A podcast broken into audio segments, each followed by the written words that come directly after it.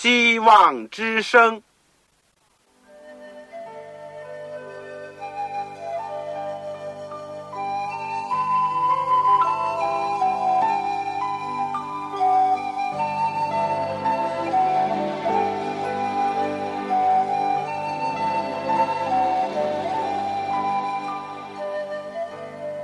各位听众朋友，各位弟兄姐妹，欢迎您收听信徒培训这个节目。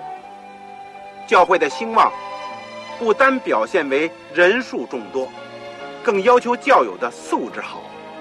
为了使教会真正达到人丁兴旺，又灵性健壮，希望之声特别为广大的信徒制作了信徒培训这个节目，满足主内同工同道的需要。信徒培训由黄牧师主讲，将有多种课程推出，欢迎弟兄姐妹们踊跃参加。下面我们就把节目时间交给黄牧师。各位亲爱的弟兄姐妹，组内的同工同道，你们好，我是旺草，欢迎你们收听希望之声的信徒培训的节目。我们这一阶段呢，都是学习保罗的书信，而我们最近更加是学习了监狱书信当中的第一封，就是以弗所书。我想大家都会知道，我们的信徒培训的节目呢，在过去靠着主的恩典、蒙他的赐福，已经陆续的推出了好几门课。基督生平与教训，这是我们。信仰的中心，一切的根基。其次呢，就是在这根基之上，有些属灵的架构或者是柱子，作为信仰的基础的部分，就是圣经的这个要道和神学。然后呢，就来到了第三门课，是末世论，就是把但以理和启示录书的。主要的部分配合着末世的部分呢，我们做了一个精简的一个介绍。第四门课可能有人会记得是护教学，因为我们在相信或者传扬福音的时候，一定会遇到各种的真诚的发问或者是挑战，我们怎么样来应付这些问题？所以就有一门护教学。当然，以后我们陆续还有其他的课程。使用神学当中，我们有教牧学，怎么样来做一个传道者，做一个牧人，还有讲道学，告诉我们怎么样能够装备自己，可以很好的领会和讲解圣经，用生命的粮来提供给弟兄姐妹。这之后呢，又有预言之灵。这门课，另外还有健康的信息，跟我们今天人的生活也是非常密切配合的。当然，除这以外，我们还有教会增长，我们领受最要紧的，到最后还是要去推展主的国度，能够兴旺福音的实业，怎么样使教会能够增长？第十门课，我记得是。圣经和考古学作为一个粗略的一个认识，这本圣经是非常可靠的。尤其是近代的考古学呢，投射了很多的亮光，证明这本古老的经典是多么的真实和精确。来到了后面一个阶段，我们用了相当多的时间，就是学习保罗的书信。我们先后学习过。罗马书、加拉太书，以后呢，又学习了保罗的早期著作和大家记得吧？教母书信。对了，而现在呢，就来到了监狱书信。监狱书信，我想我们这样讲一讲呢，可以引起弟兄姐妹，特别是有些新的听众朋友有个了解。如果我们能够靠着主的恩典，这个努力的、持之以恒的、坚持的学习，我相信上帝能够在各方面都帮助我们、装备我们，以致有一天我们也答应主的呼召，为主工作，为主做见证。不论是你是全职的侍奉，或者是你在职的侍奉，甚至于你就是在家里，也可以去帮助其他的人。我们今天呢，啊，要学习的是以弗所书第二章，以弗所书第二章。这个，我想今天有个题目就是犹太人和外邦人呢亲近了。在我们学习之前，让我们一起祷告。亲爱的天父，我们谢谢你的恩典。我们虽然天各一方，和普天下许多的我们的华人的听众、我们的弟兄姐妹不在一起，或者不能在一起，但是圣灵，你是无所不在的。你把我们召聚到你的面前，能够一起。学习主的话，我们是多么的快乐！特别我们知道，你给了我们天上各样属灵的福分，我们今天谦卑的领受它。求主说，我们不要徒受你的恩典，使我们的生活、行为和工作与你赐给我们的救恩能够相称。求主也今天恩待我们，开我们的眼睛，不单单让我们看到主耶稣基督来。你怎么样打破了隔在这个犹太人和外邦人当中的墙垣？求主光照我们，使我们知道怎么样与其他人相处。垂听我们的祷告，奉主耶稣基督的圣名，阿门。好，这个我在这里先讲一讲。我们研究的是圣经的新约，现在虽然是保罗书信当中的监狱书信。但是也可能有些初次收听我们节目的朋友，或者是新的慕道友，你手边还没有圣经的。如果你确实非常想要一本圣经，以便你能够更好的继续不断的学习的话，你可以写信来告诉我，我尽量施法能够满足你的心愿。所以，请你记下我的通讯地址：香港。邮政总局信箱七千六百号，七千六百号，你就写“望潮收”，“望”就是希望的“望”，潮水的“潮”。当然，你还有什么其他的问题或者分享，也可以一起告诉我。我收到你来信，我会尽快的请童工能够满足你的愿望，把圣经能够递到你的手中。如果你有。传真机使用方便的话，请记下这个号码：八五二八五二二四五七六零一九。如果你是有这个电子邮箱的，你也可以把你的这个电子邮箱的这个地址呢告诉我，我们也可以用那个渠道，也可以彼此的通信来往。好了。这个如果需要圣经的呢，在这个我们讲课以后呢，就请你能够写进来。我们在研究监狱书信以弗所书第一章、第二章的第一部分里面呢，我们上次呢从一章的十五节一直讲到第二章的第十节，总的看呢，可以说是信道前后的一个对比。我们在没有信主之前呢，是死在罪恶过犯当中的，是可怒之子，是追随魔鬼、放纵私欲的。但是因着主耶稣基督的救赎，因着上帝的大爱，也因着我们相信并且接受他的救恩呢，我们就得以重生，也就是和主一起活过来，和基督一同复活，一同。坐在天上，弟兄姐妹，我们一定要常常记得这一点。而同时呢，保罗在第一章十五节开始就讲到，更加的重要，也就是还要求圣灵能够光照我们，使我们心中的眼睛能够明亮，以致知道上帝对我们的恩招呢有何等指望。在这个圣徒当中得的基业呢，是何等的丰盛的荣耀，而且要知道他向我们信的人所显的能力是何等的浩大，大到什么程度呢？你记得吧？正像上帝叫耶稣基督从死里复活一样，我们应当要把这样的一种经历呢，也自己要得到。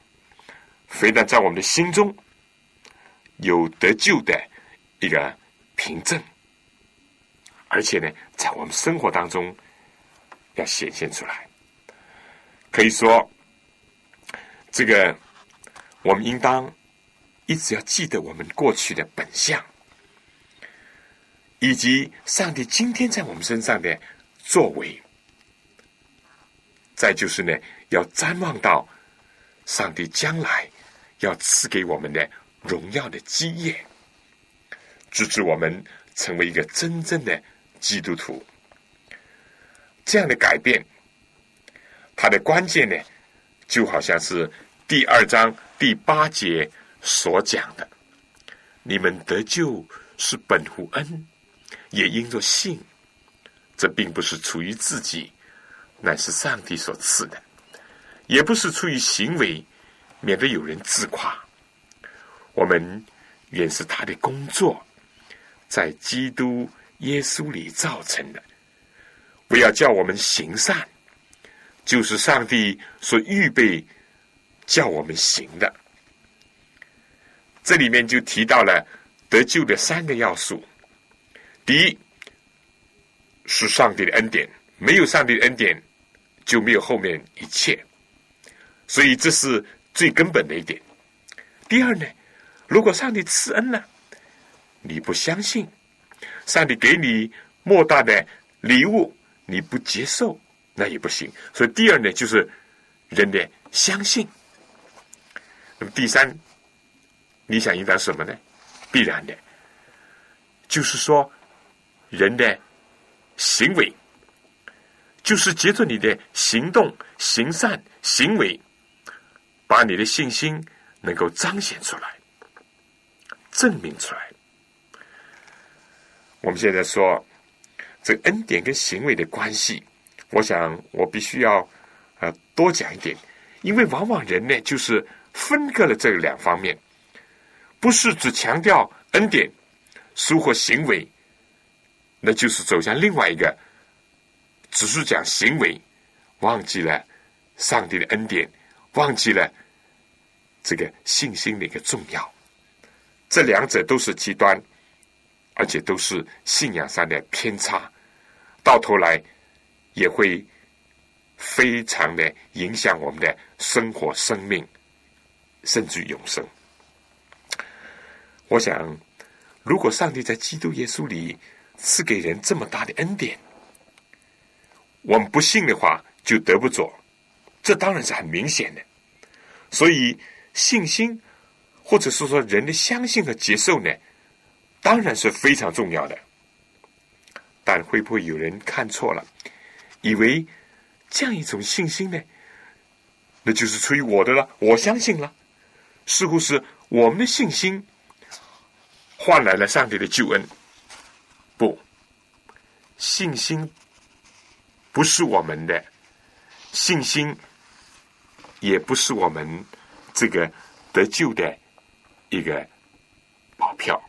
保罗在这里很清楚的说，这个心也不是出于自己，乃上帝所赐的恩典固然是出于上帝的，连信心也是上帝所赐的。那么你可能会问，人又处在一个什么地位呢？恩典是上帝的，信心也是他所赐的。我们说，上帝给人的就是每个人有一个自由的选择权。你愿意不愿意信，这就在乎人，就在乎你在乎我了。如果我们愿意信，上帝就把这个信心给我们；如果我们连这个意愿也没有，那么上帝不会勉强我们，我们自己也根本不可能信。上帝在人的意念上。他可以感化我们，可以吸引我们，可以为我们创造条件，但他从来不强迫我们，不限定我们一定要相信他，更不是硬性的规定我们一定要得救，或者说我们注定是灭亡。没有，人自己可以选择。我想这一点是非常的重要，因为今天。有些人固然是疏忽了信心，但有些人以为信心就是他的神量，错了。信心也是出于上帝的恩赐。好，其次呢，我们再要讲一讲恩典和信心以及行为之间的一个关系。保罗说，也不是出于行为，免得有人自夸。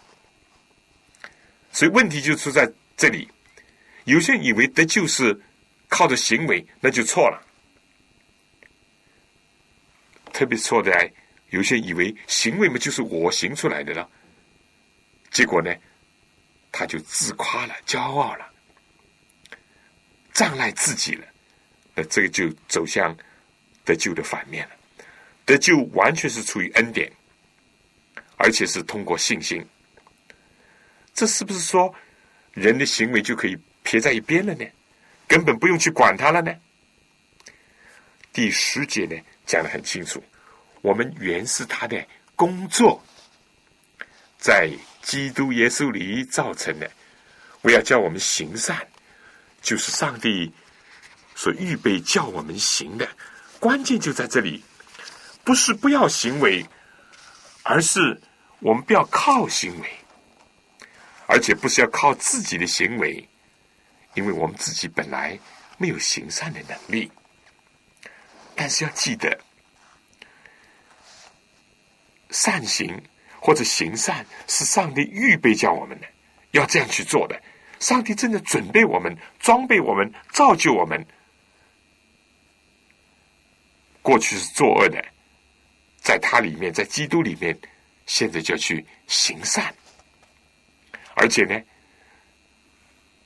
上帝要把力量加给我们，尤其是把主耶稣基督的榜样高高的能够活化在我们的心里，也举起在我们的眼前。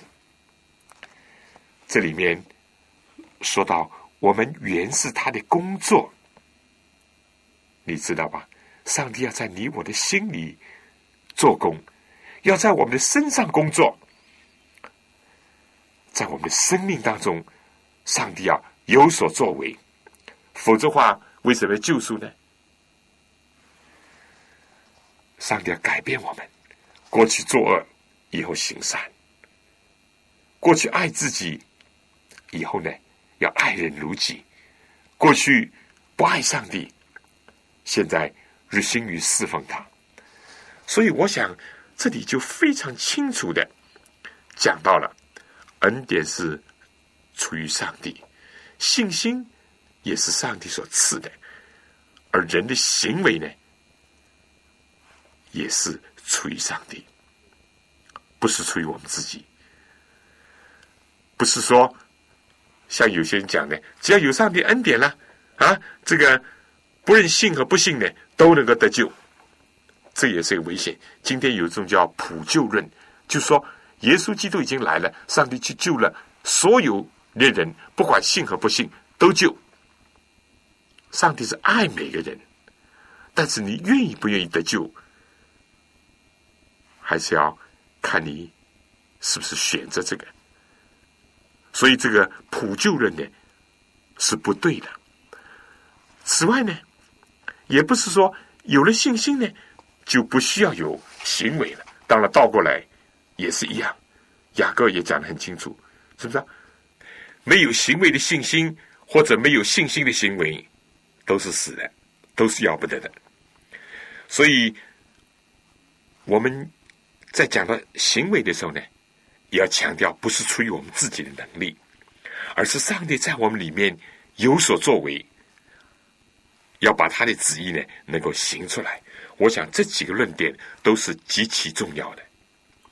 我们知道，今天的教会有的时候在上帝的恩典或者是在人的信心，或者在关于行为的这几方面呢，又是有些模糊的概念，或者以为一切都是出于上帝恩典，所以人就可以躺着不动，或者以为信心就是人的功劳，或者以为有了信心就不需要行为，或者有的时候呢，有些人强调了行为，而忽略了信心，更加忘记了上帝的恩典，结果都造成了。个人灵命的危害，教会的软弱，社会得不做我们应有的贡献，基督呢也得不做荣耀。所以，我们千万要注意，只有这三者结合的时候，我们才能让那充满万有者充满我们的心，也充满我们的教会。我要再次的强调这一点，希望大家能够。如果是有信心，也不要自夸，这出于上帝；我们有好的行为，更不能自夸，同样是出于上帝。这都是上帝在基督耶稣里面所赐给我们的礼物。唯一我们所有的，就是你愿意不愿意相信上帝，愿意不愿意接受他的救恩，愿意不愿意打开心门迎接他进来。愿意不愿意接受他的塑造？愿意不愿意遵行他的旨意？弟兄姐妹，我想这点非常的重要。下面呢，我想请大家先听首歌《十字架的救恩》。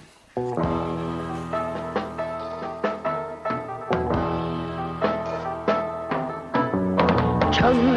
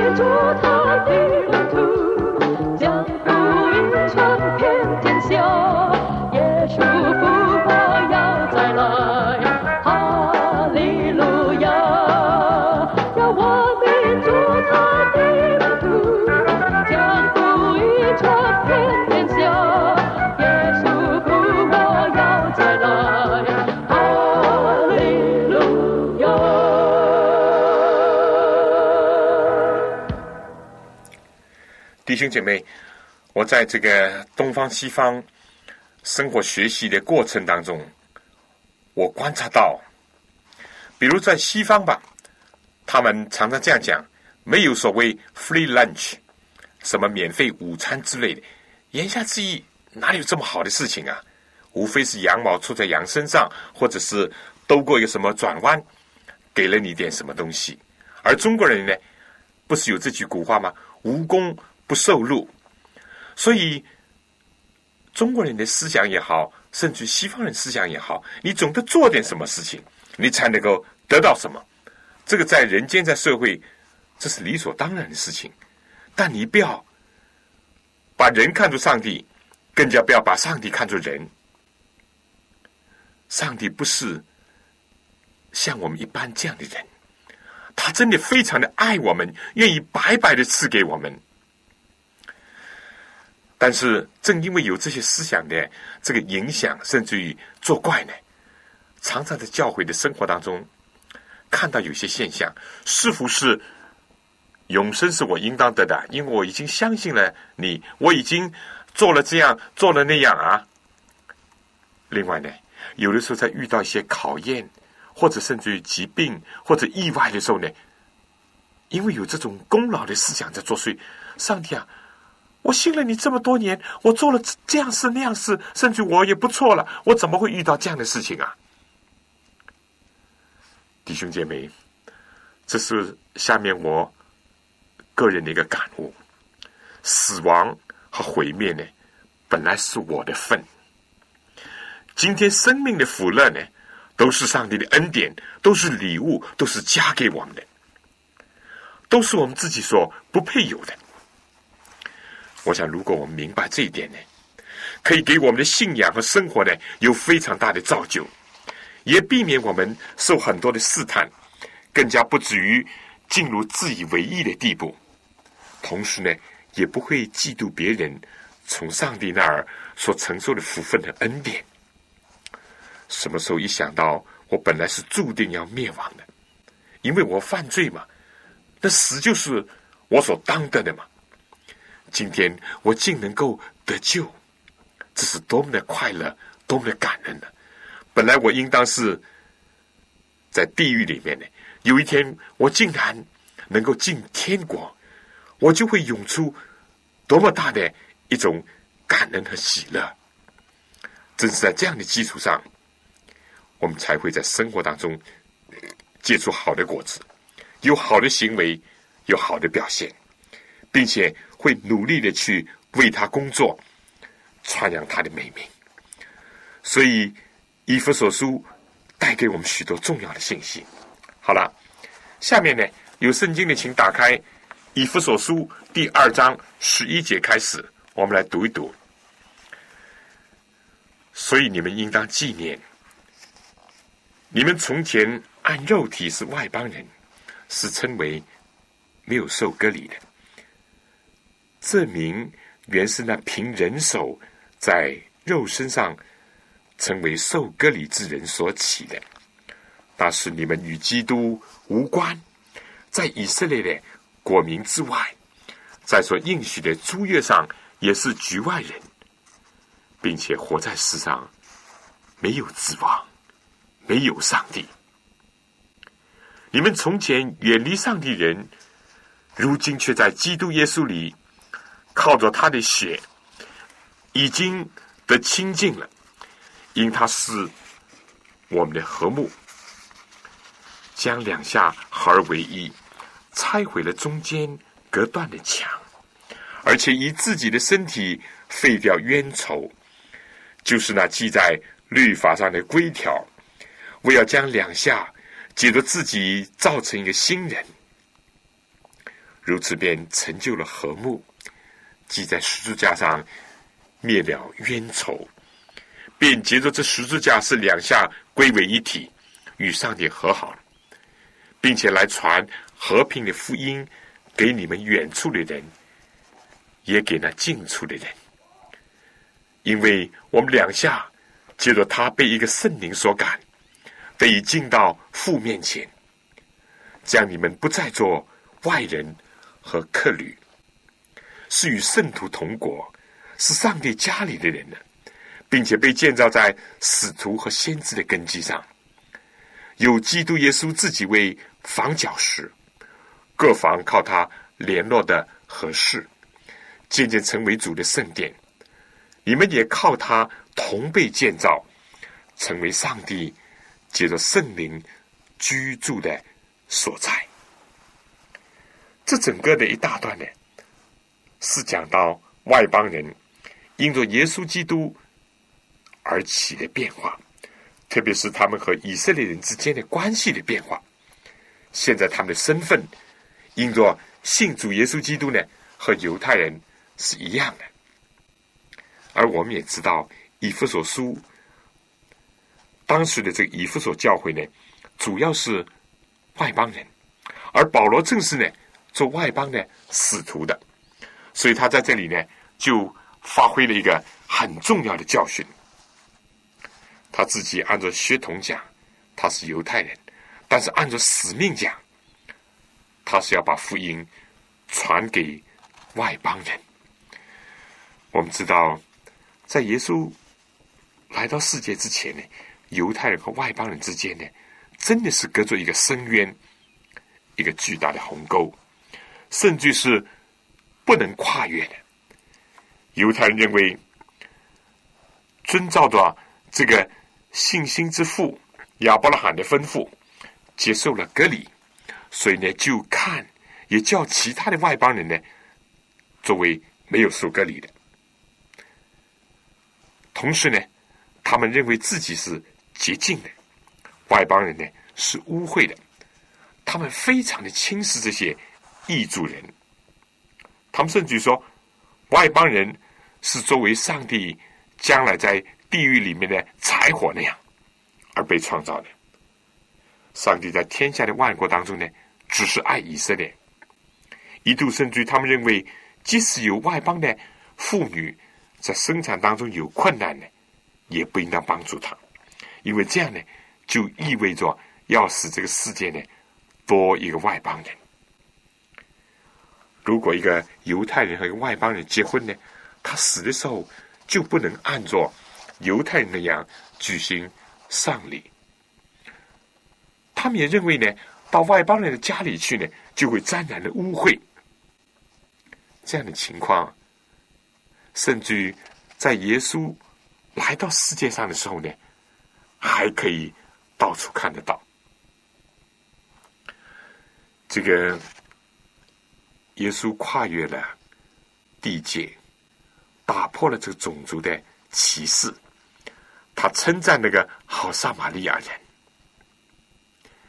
他去到叙加腓尼基的妇人那里去医治、拯救他的女儿，等等，都说明了这一点。但是呢，不容易哦。犹太人千百年来的一种传统的思想，尤其是一种拉比的误导。使得他们根深蒂固的认为自己是天之骄子，其他人都是次等的，甚至是劣等的，甚至于把他们看作是像狗那样污秽。我们还有记得，彼得在使徒行传里面不是讲到，他见了异象以后，他才渐渐的明白，外邦人不是污秽的，因为上帝是。不偏待人的，各国当中，凡是敬畏主、行义的，都是为主所悦纳的。而且不是说唯有犹太人才是选民。上帝为什么起初要拣选以色列人呢？因为亚伯拉罕有信心，这就算为他的义。上帝要接着他的后代。要把福音，要把真理，要把认识上帝的知识，要传给其他的人，这是上帝拣选的一个目的，不是把你捡出来，把你用个墙围住了，你自己在里面夜郎自大，或者是骄傲自夸，不是的。这个我刚刚已经讲过，新约里面圣经也是讲到。迦南的一个妇人啊，撒玛利亚的妇女，在当时呢，都被犹太人看作是不耻的，但耶稣就不这样看啊，甚至连撒玛利亚人，为什么呢？撒玛利亚人因为北面的以色列被亚述所灭。他们所推行的政策呢，就是一种种族这个通婚混杂，把你这个民族就吞并了、抹杀了。所以后来犹太人认为呢，啊，你们这个撒玛利亚人是杂种，也被犹太人所轻视。但耶稣来就改变了情况，他打破了这种种族的隔阂、宗教上的一种歧视，以及犹太人的这种盲目的忧郁感。所以，我想，弟兄姐妹，我们今天来到了二十世纪的时候，我们看到这世界还有许许多多的歧视，种族歧视、阶级的歧视。性别的歧视等等，都还存在，所以我们千万不要以为圣经这里所讲的都是过去的事情，而且又已经解决的事情。不，直到今天，还有它非常重大的现实的意义。比如说，你作为基督徒了，你怎么样看待其他信信其他宗教的人？你怎么样？去看待那些还没有机会听见福音、相信上帝的人，这是一个很严重的问题，很严重的问题。我想这点我们必须要注意。下面呢，我想我们唯有得着属天的亮光，我们才能够进入真理。请听首歌，与神交通。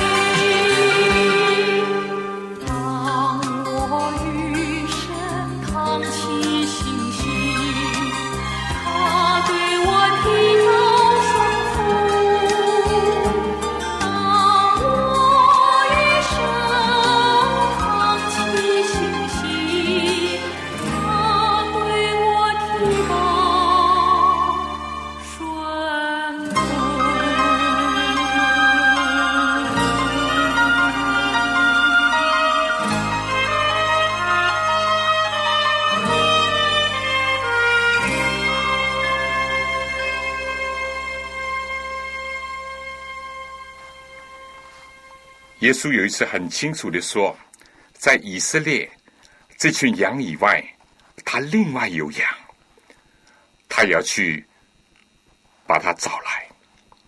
当圣灵降在门徒身上的时候，耶稣也讲：你们要在耶路撒冷、犹太全地、撒玛利亚，直到地极，做他的见证。上帝嘱咐使徒说：你们要取示万民。做我的门徒，奉父子圣灵的名给他们施洗。凡我所教训你们的，都教训他们遵守。保罗在他的教训里面也发挥了这个真理。真正的隔离呢，是在心灵上，而不是在肉体上。主要的不是为了肉体的污秽得到了洁净，而是心灵。得到了救赎，得到了洁净。我们知道，上帝最初吩咐亚伯拉罕和他家中的男丁举行这个割礼，现在就是说割包皮，让人能够想起一点，就好像这个包皮容易这个积累这个污垢那样，要把它切除。我们的心灵同样要把我们的污秽、污秽的意念、污秽的言语、污秽的情绪要解除，自己不能，但唯有基督在我们的心里进行这种隔离，所以这是他的本质。犹太人，包括今天的很多阿拉伯人，继续是守隔离，固然在身体上、在健康上、在卫生上是。有所得着，但最重要的，上帝最初设立这个礼节呢，是要人领会一个属灵的真理。怎么样，靠着天上来的力量，能够洁净心灵的污秽；靠着主的救赎、主的救恩，能够清除我们一切的罪污。使徒教会的初期，我们说。那些各礼派，他们就强调，人如果继续不受割礼，就不能得救。但来到了新约的时期，耶稣已经成就了一切。保罗就讲：受割礼不受割礼无关紧要，要紧的是做新造的人；受割礼不受割礼无关紧要，要紧的是。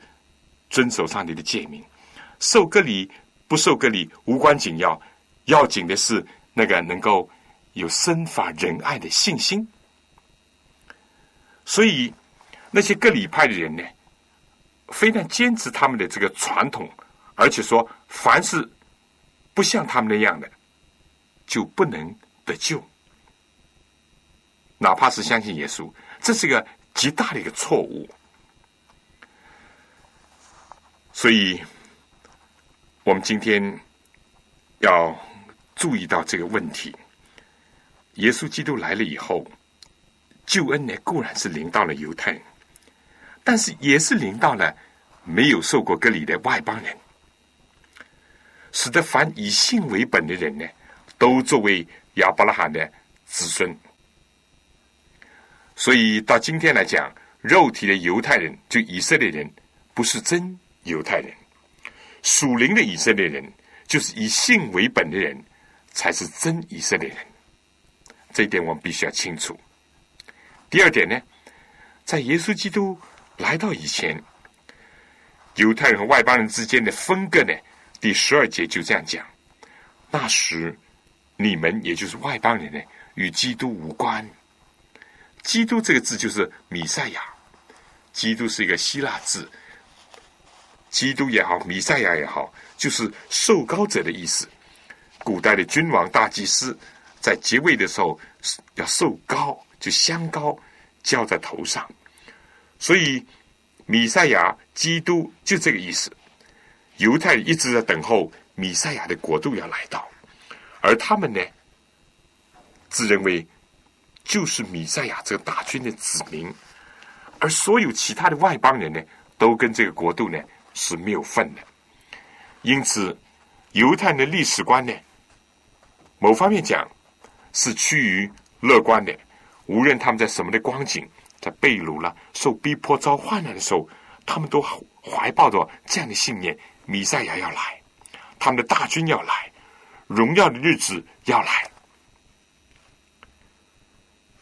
这也正是耶稣骑驴进耶路撒冷的时候，所有的一种光景的一种反应，大家都欢呼了。何塞呢？归于大卫的子孙。何塞呢？归于大卫的子孙。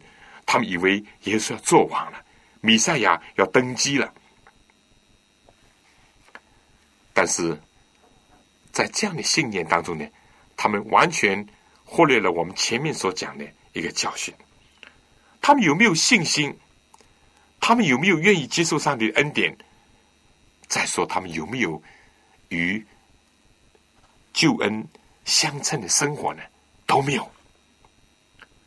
他们就是一种盲目的乐观，甚至是可以说是心眼都瞎了，被世俗的荣耀所蒙蔽了。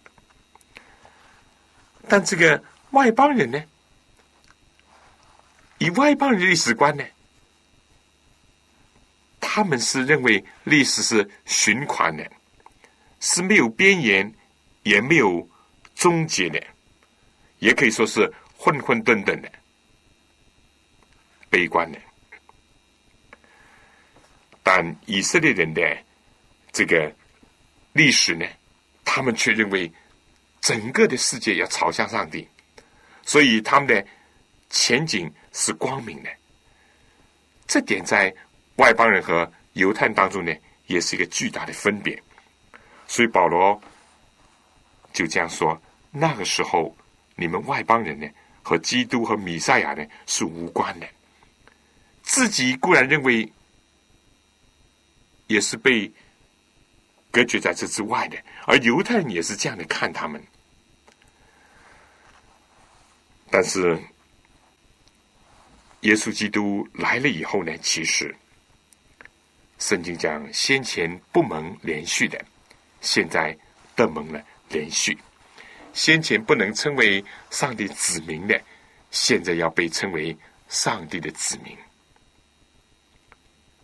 约翰福音三章十六节，上帝爱世人，不单单圣经有没有讲，上帝只爱男人不爱女人，上帝只爱犹太人不爱其他国家的人，上帝只爱有钱人不爱贫穷人，上帝只爱聪明人不爱没有知识人，没有。圣经讲，上帝爱世人，不单单是爱犹太人，也爱所有的人。耶稣基督应许把天国赐给一切相信他、顺从他的人。到了今天，尤其是包括外邦人，也包括你，包括我。从血统来讲，从肉身来讲，我们都不是犹太人，但我们因信。我们都是亚伯拉罕的子孙，都是属灵的以色列人。耶稣基督还称赞这个罗马的百夫长，说他这么大的信心，在以色列都没有见过。耶稣也称赞这个迦南的妇人，耶稣也接纳这个撒玛利亚井边的那个犯罪的妇女，都是明显的例子。其实，我们知道，如果我们再往深里看，上帝的旨意呢？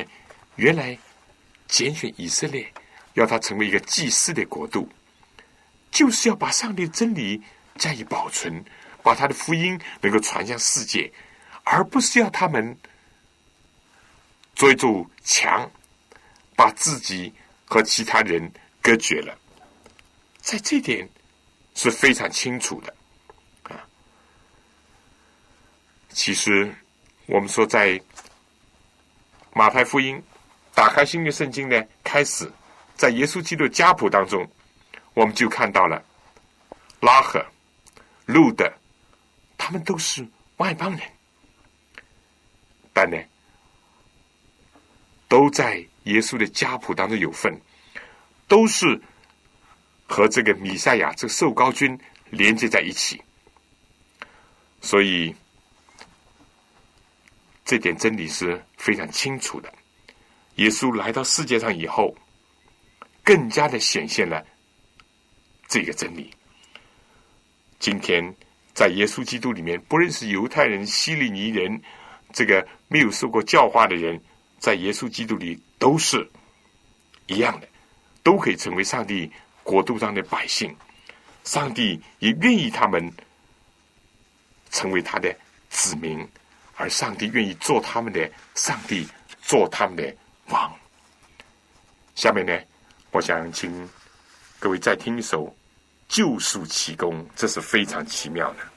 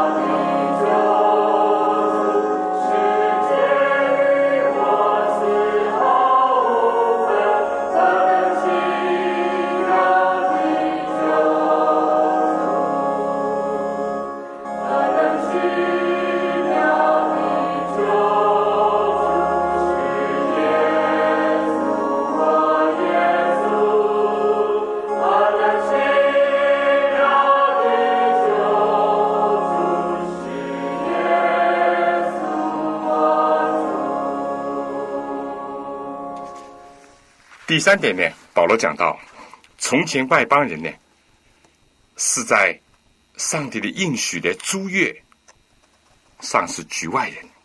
我们知道以色列人从他们的先祖亚伯拉罕开始就和上帝立约，或者是说上帝跟亚伯拉罕就立约，所以从这个以后呢，亚伯拉罕的后裔就被看作是一般和上帝立约的人，而当时就是一个立约的记号。从此呢。凡不受隔离的呢，就被看作是上帝的这个约以外的人。上帝对于守约的人给了许多的应许。上帝当时曾经答应亚伯拉罕说：“万国必因他的后裔得福。”上帝而且应许人要把许多的福分要分赐给和他保持立约关系的人。但可惜的就是说，以色列人只注意了在这个。约上的应许，而忘记了立约的条件。他们自己虽然一再的背约，但他们仍以为自己是蒙爱的，仍以为是因着这个月就带来了上帝许多的应许的福分。但不管怎么样讲，他们尽管是不幸被盗败坏，还认为自己很优越，还比所有的外邦人、外族人高人一等。耶稣基督来到世界上以后，他们没有接受这位立月之君，相反弃绝他。结果呢，就应验了但以理书第九章的一个预言，在一期之内，这位受高君和许多人坚定盟约。一切之半，他必是祭祀和贡献仔细。在犹太人弃绝了主耶稣，这个结果呢，他们和上帝之间这个立约的关系呢，也就破灭了。作为一个民族，作为一个国家来讲，结果就像耶稣钉十字架的时候，这个帐目从上到下列为两半那样，完全的破裂。打这以后，凡是有信心、愿意相信、接受耶稣基督人，就是跟上帝建立在这种新约的关系上，而且承受这个约所带来的种种的应许。这样就导致了第四点，就是说，从前外邦人呢，活在世界上是没有指望、没有上帝。我不晓得弟兄姐妹读到这句话。这心情怎么样？还真是非常的沉重，没有指望的生活，有什么可羡慕？没有上帝的心灵，怎么能够有安息？但感谢主，二章十三节就讲到：你们从前远离上帝的人，如今却在基督耶稣里靠着他的血，已经清净了。因为他使我们和睦，将两下合而为一。耶稣基督来了，人也就有希望了。耶稣基督来了，我们靠着他就可以进到上帝面前去。弟兄姐妹，我想因为时间的关系，今天我们就讲到这儿。我们下次会继续的研究这余下的经文。你们如果有什么，属灵的新的体会，或者美好的分享和见证，也包括你们还存在什么问题，你们可以写信来给我，我非常欢迎你们的来信，跟你们一起学习，一起探讨，一起领受。我的通讯地址是香港邮政总局信箱七千六百号，七千六百号，望草收。望就是希望的望，潮水的潮。你如果是有传真机的，可以记下这号码：八五二二四五七六零一九。我等着你来信。你如果是有电子信箱的，你也可以以后我们用这个方式来交通。你就在信件里面把你电子信箱的这个地址告诉我，我会跟你联系。好了，弟兄姐妹，愿上帝赐福给您、您的教会和您的全家。